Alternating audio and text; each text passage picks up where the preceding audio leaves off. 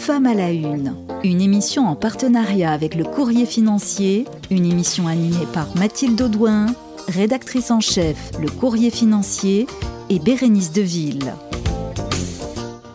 Bonjour et bienvenue dans ce nouvel épisode de Femmes à la Une.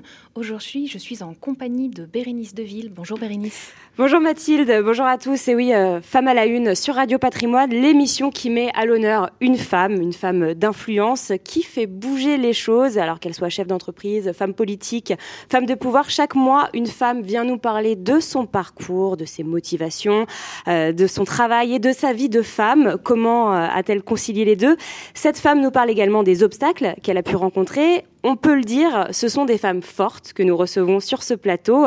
Qui accueille-t-on aujourd'hui, Mathilde?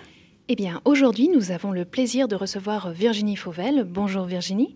Bonjour. Vous êtes chevalier de l'Ordre du Mérite et euh, CEO d'Arvest et Fidroit.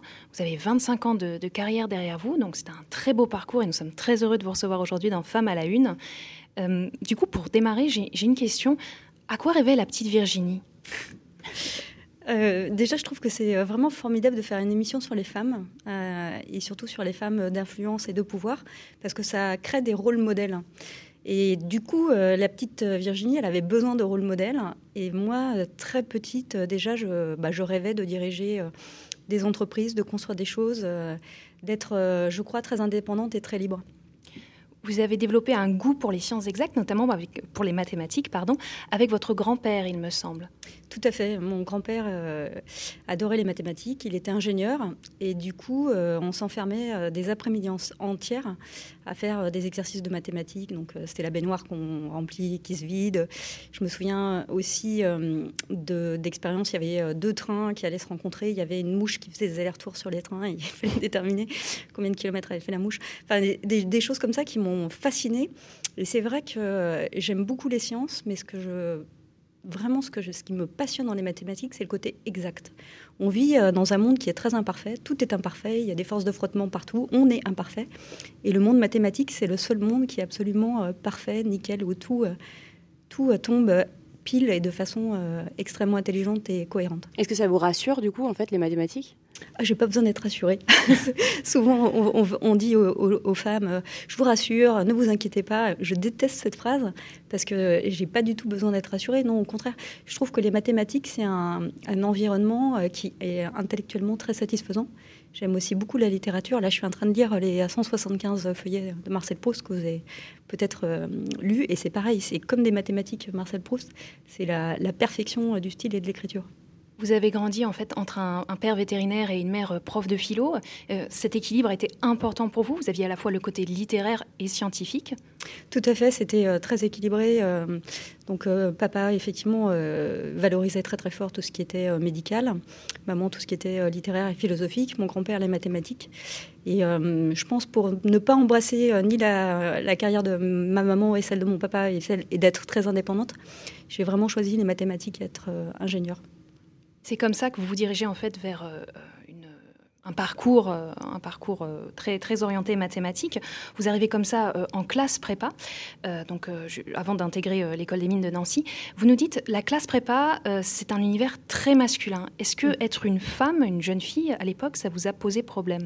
Bah, Moi, j'ai toujours beaucoup apprécié d'être avec des garçons. Et depuis euh, toute petite, en fait, je jouais plutôt avec des garçons euh, qu'avec euh, qu'avec des petites filles, parce que je n'aimais pas trop la, jouer à la poupée. Je préférais les jeux de construction, aller me battre dans la cour. c'est pas très glorieux, hein, j'en ai bien, conscience. Mais du coup, je me suis toujours sentie très très bien dans un univers masculin, et j'ai jamais souffert d'être une femme au milieu d'hommes. Vous dites notamment que derrière chaque grande femme, il y a un homme qui la soutient. Euh, comment cela s'est-il traduit pour vous? Votre conjoint, notamment, euh, vous a beaucoup épaulé? Oui, tout à fait. C'est mon mari que j'ai rencontré en, école d'ingénieur. Donc l'avantage, hein, c'est quand on est une femme ingénieure, on peut facilement trouver un mari, hein, parce qu'il y, a beaucoup de choix. c'est un peu plus difficile pour eux. Et euh, effectivement, mon mari est un, vecteur de soutien très très fort pour moi depuis le début. À chaque fois que j'ai un doute, où je me dis, oh là là, je suis pas sûre d'y arriver, il me dit, mais si toi tu y arrives pas, personne ne peut y arriver. Et en fait, j'ai la naïveté de le croire, et du coup, bah, je me dis oui, il a raison, finalement, ça va bien se passer. Sans, lui, vous n'en seriez pas là aujourd'hui, est-ce que vous pouvez le dire ou, pas? Ah oui, je pense que sans lui, je ne serais pas là. C'est clairement un soutien très très fort, et, et qui a des valeurs aussi très fortes, c'est quelqu'un de très solide. Non, non, ça fait tout à fait partie de mon équilibre. D'accord. D'ailleurs, je l'ai gardé, j'ai pas changé de mari. Oui, c'est vrai que quand on n'est pas satisfaite, en général, il vaut mieux changer. C'est ça. c'est toujours mieux. Euh, vous avez travaillé plus de 15 ans au sein, du groupe BNP euh, Paribas. Euh, que retirez-vous de cette expérience? Écoutez, BNP Paribas, déjà, c'est une très belle maison et on m'a fait confiance très très tôt. On m'a donné des grandes équipes, des, des grands enjeux, on m'a donné vraiment les clés pour construire quelque chose. Donc je pense que BNP Paribas m'a beaucoup formée m'a permis de lancer euh, Hello Bank, m'a permis de développer la banque en ligne à CTLM. Euh, donc euh, vraiment, une, je pense que je, dois beaucoup à BNP Paribas et aux hommes et aux femmes qui m'ont fait confiance. Et justement, les hommes et les femmes, alors quand vous êtes arrivés, comment, comment, comment étaient les équipes déjà? Est-ce qu'il y avait, j'imagine, beaucoup plus d'hommes à l'époque, parce que c'est dans le milieu de la finance, il y, avait beaucoup plus d'hommes. C'est en train de changer. Quel est votre ressenti par rapport à ça? Est-ce que ça change vraiment? Est-ce qu'il y a bah, euh, effectivement, c'était très très masculin, donc j'étais habituée euh, de par mes études, mais j'ai jamais ressenti que ça posait une difficulté quelconque. Euh, je trouve que ça change, ça change très très lentement, et, je pense que c'est aussi à nous les femmes d'oser.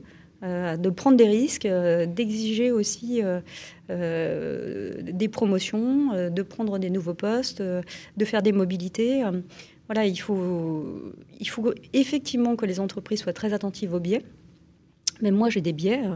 Je, suis en train de dire euh, de la science-fiction. Donc c'est assez éloigné de notre sujet, je suis d'accord, mais c'est euh, The Expanse. Et dans The Expanse, euh, régulièrement, il y a des femmes générales, il y a des femmes scientifiques, etc. Et on apprend au dernier moment que c'est une femme et pas un homme. Et même moi, qui suis une femme ingénieure, à chaque fois, je suis surprise que ce soit une femme qui soit en charge de réparer les vaisseaux spatiaux, etc. Donc il y a des biais euh, même quand on y fait attention, il faut, il faut, euh, il, faut, euh, il faut quand même essayer de sortir de ça. Donc je pense qu'il faut aider les femmes avec des quotas, avec des promotions positives sur les femmes.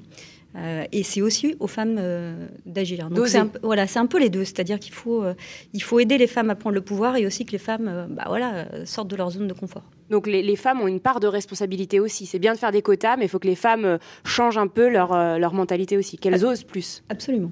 Euh, vous parliez tout à l'heure du lancement d'Hello Bank en 2013, c'est ça Comment ça s'est passé? Qu'est-ce que ça, vous a apporté? Ah, C'était incroyable. On, est, on avait neuf mois pour lancer une banque en ligne en Allemagne, au Luxembourg, en Belgique, en Italie et en France. Donc c'est vraiment très très court. on avait un soutien très très fort de la direction générale, des équipes très très motivées. Et donc on a tout construit. Et donc c'est se dire en neuf mois, on est euh, capable de lancer une banque euh, dans plusieurs pays. Et donc, ce que ça m'a apporté, c'est par exemple, euh, bon, j'ai déjà un tempérament un peu impatient, mais quand il y a un projet où on me dit ça va prendre trois ans, forcément, j'y crois pas. Tout projet qui dure plus de 18 mois, pour moi, n'est pas sérieux, à part la conquête de l'espace. Donc, 18 mois, c'est bien précis? Oui, c'est bien précis. Non, c'est souvent en Silicon Valley, on dit qu'il n'y a, il a pas de projet qui doivent durer plus de 18 mois à part la conquête de l'espace. Et on dit souvent, c'est pas rocket science euh, en anglais, euh, et, je crois que c'est ça. Donc, euh, enfin, un projet qui dure plus de, plus de 18 mois, je pense que c'est qu'il y a soit trop de complexité, soit pas les bonnes équipes, soit pas la bonne ambition. D'accord. On va faire une petite pause musicale. C'est une, une, chanson que vous avez choisie, Harvest, tiens donc, c'est étrange, de Neil, Neil Young.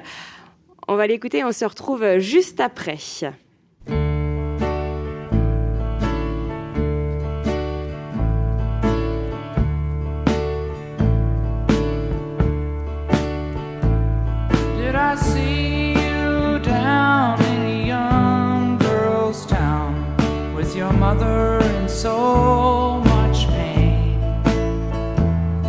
I was almost there at the top of the stairs with her screaming in the rain.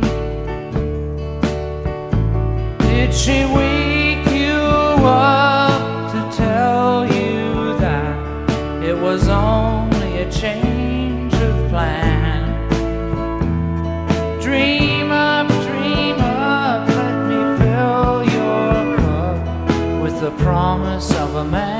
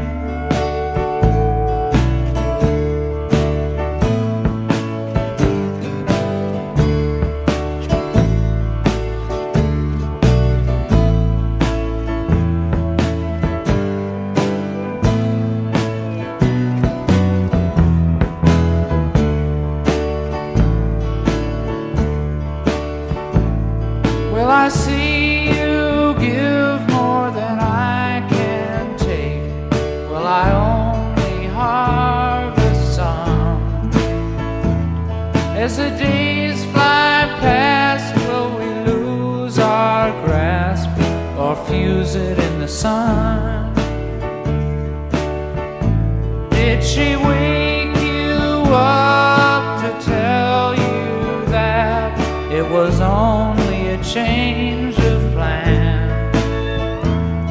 Dream up, dream up, let me fill your cup with the promise of a man.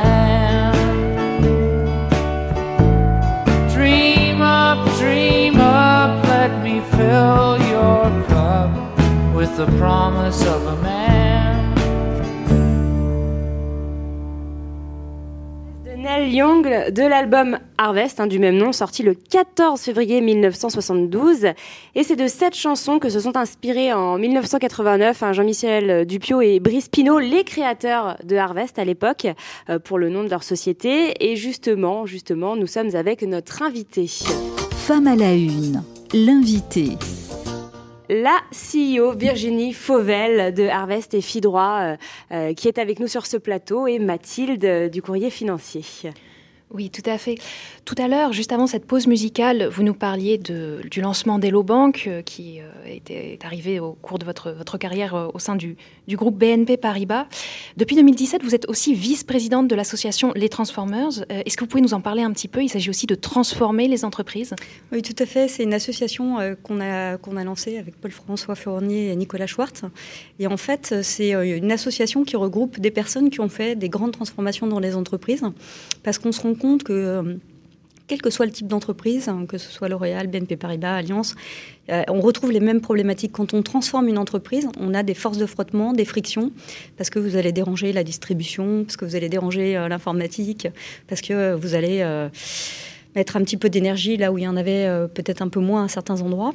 Et, euh, et euh, du coup, ça nous fait un bien fou de partager ça tous ensemble, et puis d'essayer d'explorer aussi comment mieux transformer les entreprises, parce qu'il y a des choses qu'on a réussi, puis d'autres choses on a, on a fait un peu moins bien. Donc de prendre du recul par rapport à tout ça. Justement, en parlant de transformation de l'entreprise, vous dites que pour vous, c'est important qu'il y ait un équilibre entre ETI et entrepreneuriat. Qu'est-ce que vous entendez par là? Oui, euh, moi je, je crois beaucoup que pour transformer une entreprise, que ce soit un très très grand groupe ou que ce soit euh, une société euh, de type ETI, il faut vraiment avoir une flamme entrepreneuriale, c'est-à-dire ne pas avoir peur, comme on le disait tout à l'heure, avoir une vision à très long terme et en même temps très opérationnellement savoir faire des livrables chaque mois et pas chaque trimestre. Donc mettre cette pression en fait sur, euh, sur l'entreprise pour, euh, pour la mettre vraiment en mouvement, euh, tout en faisant très attention de ne pas la, la casser ou l'abîmer. Donc c'est toujours la difficulté, c'est c'est de garder cet esprit très entrepreneur, très protecteur vis-à-vis des équipes, et en même temps de leur dire si si on va y arriver et de les amener à l'étape d'après. Donc c'est un équilibre qui est assez intéressant, je trouve. Vous parlez d'équilibre dans le- la gestion d'entreprise d'une façon générale. Euh, tout à l'heure, vous nous avez parlé de, de votre position euh, par rapport au, au quota de femmes euh, en entreprise. Et, et chez Harvest, justement, est-ce que vous avez prévu de développer une politique RSE particulière dans ce sens? Tout à fait. On a lancé euh, la politique RSE à la fin de l'année dernière. Donc, on va favoriser effectivement la, les, les prises de position de femmes au pouvoir. Donc là-dessus, vous pouvez me, me faire confiance. Euh, dans, notre comité exécutif, notre DRH est une femme et on vient de recruter Delphine Asseraf, qui est euh, la directrice générale déléguée euh, en charge de l'expérience client, de tout ce qui tourne autour du M&A, de la stratégie. Et donc c'est un poids lourd aussi féminin au sein d'Harvest, mais on, va continuer bien sûr. Et je pense aussi que pour les femmes chez Harvest, avoir une CEO femme, ça donne aussi quelque chose de plus aspirationnel en se disant bah, c'est possible. Du coup, juste lors du recrutement, euh, vous, vous, vouliez absolument une femme ou c'était la personne la plus qualifiée? Comment ça s'est passé? C'était la personne la plus qualifiée. Donc il y avait des hommes en, en, en concurrence euh, avec elle, évidemment. Euh, comme elle est vraiment bien meilleure que, que, que tous les autres candidats, il n'y avait même pas de, de sujet. D'accord. Vous parliez justement de mettre les femmes en confiance pour les aider à prendre des, des positions de, de pouvoir. Aujourd'hui, vous avez un certain recul, vous avez un, un, certain, un certain, vécu, toute une mmh. carrière euh, avec vous. Quel conseil vous donneriez à une jeune femme qui voudrait se lancer, avoir une carrière comme la vôtre? Euh, bah déjà, c'est euh, de, de, travailler dur, euh, parce que c'est quand même ce qui permet de progresser, me semble-t-il, de façon la plus euh, certaine. je crois assez peu à la chance, je crois beaucoup au travail.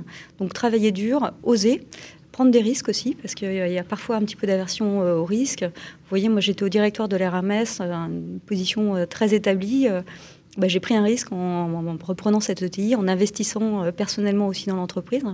Je ne sais pas si ça va réussir ou pas, mais en tout cas, j'ai pris le risque et au quotidien, en tout cas, c'est très savoureux d'avoir fait ce saut.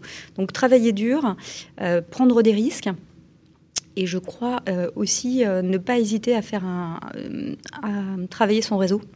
Euh, parce que les femmes sont très très bonnes pour mener des dossiers, mener des projets, euh, et assez peu euh, pour, pour créer des réseaux. Et aujourd'hui, quand même, avoir un réseau solide, c'est quand même, me semble-t-il, essentiel.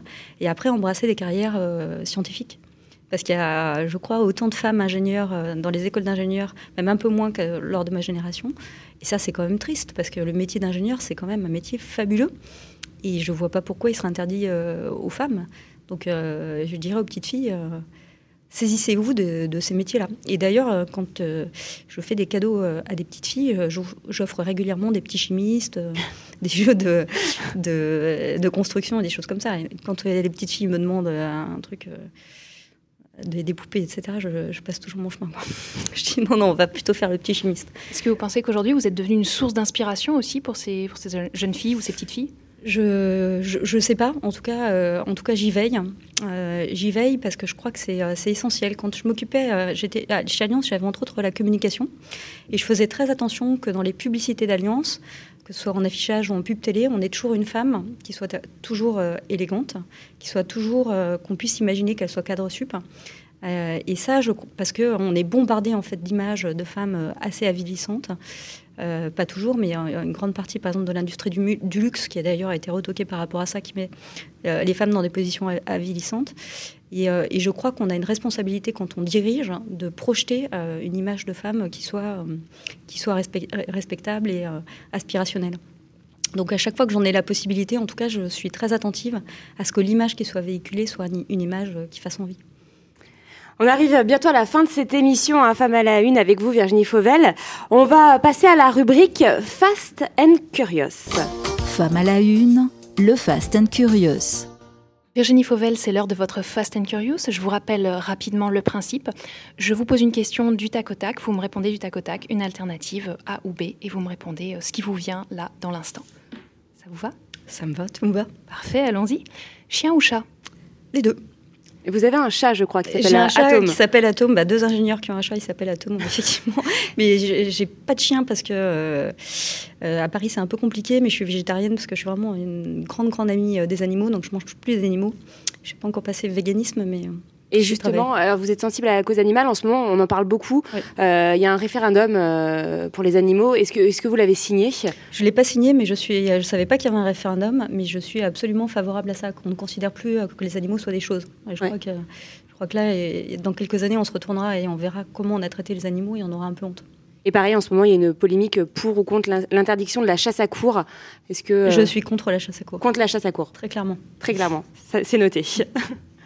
De retour à votre Fast and Curious, euh, chien ou chat, vous me dites les deux. Apple ou Microsoft? Apple. Roman en prose ou alexandrin Prose. Entrepreneuse ou salariée? Entrepreneuse, définitivement. Vous êtes une adepte de la course à pied, sprint ou marathon? Marathon. Plutôt poigne de fer ou gants de velours? Poigne de fer. Il faut être, il faut être tout à fait honnête.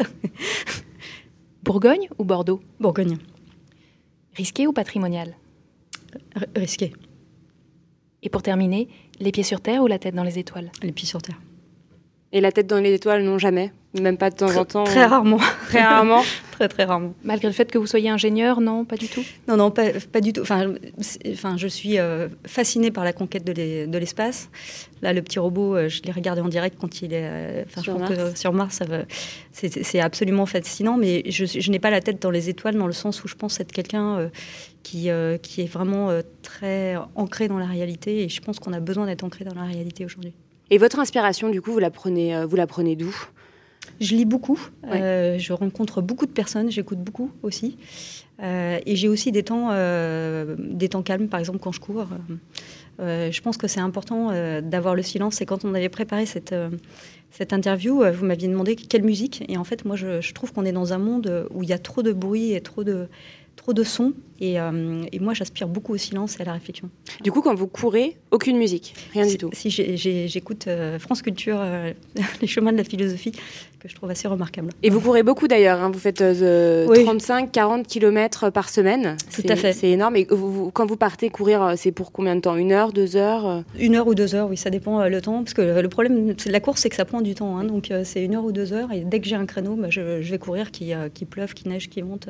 Et ça vous fait du bien euh, ça, Ouais. ça vous aide à être plus productif Ça vous aide à être plus productive Oui, et je pense que, je, je pense que c'est aussi une forme de discipline. Bien sûr. Euh, euh, et je pense que pour être vraiment efficace, il faut avoir une vie très équilibrée. Et je pense que le sport fait partie, en tout cas, de l'équilibre, surtout dans le monde dans lequel on vit, là où on est un peu confiné, etc. Avoir un échappatoire, euh, qui soit un échappatoire si possible sain, c'est quand même, c'est quand même pas mal. Voilà. Très bien. On arrive hélas euh, à la fin de, cette émission, un Femme à la Une sur Radio Patrimoine. Merci infiniment euh, Virginie Fauvel. hein. Je rappelle que vous êtes CEO euh, de Harvest et, et Fidroit. Merci à Sophie Bernard qui a produit cette émission. Merci à notre technicien Pierre-Yves Falcon. Et merci à vous Mathilde, rédactrice en chef hein, du courrier financier. On vous retrouve évidemment dans le prochain numéro de Femme à la Une. Merci à tous et à très vite. Femme à la Une, une émission à réécouter et télécharger sur le site et l'appli Radio Patrimoine et sur toutes les plateformes de streaming.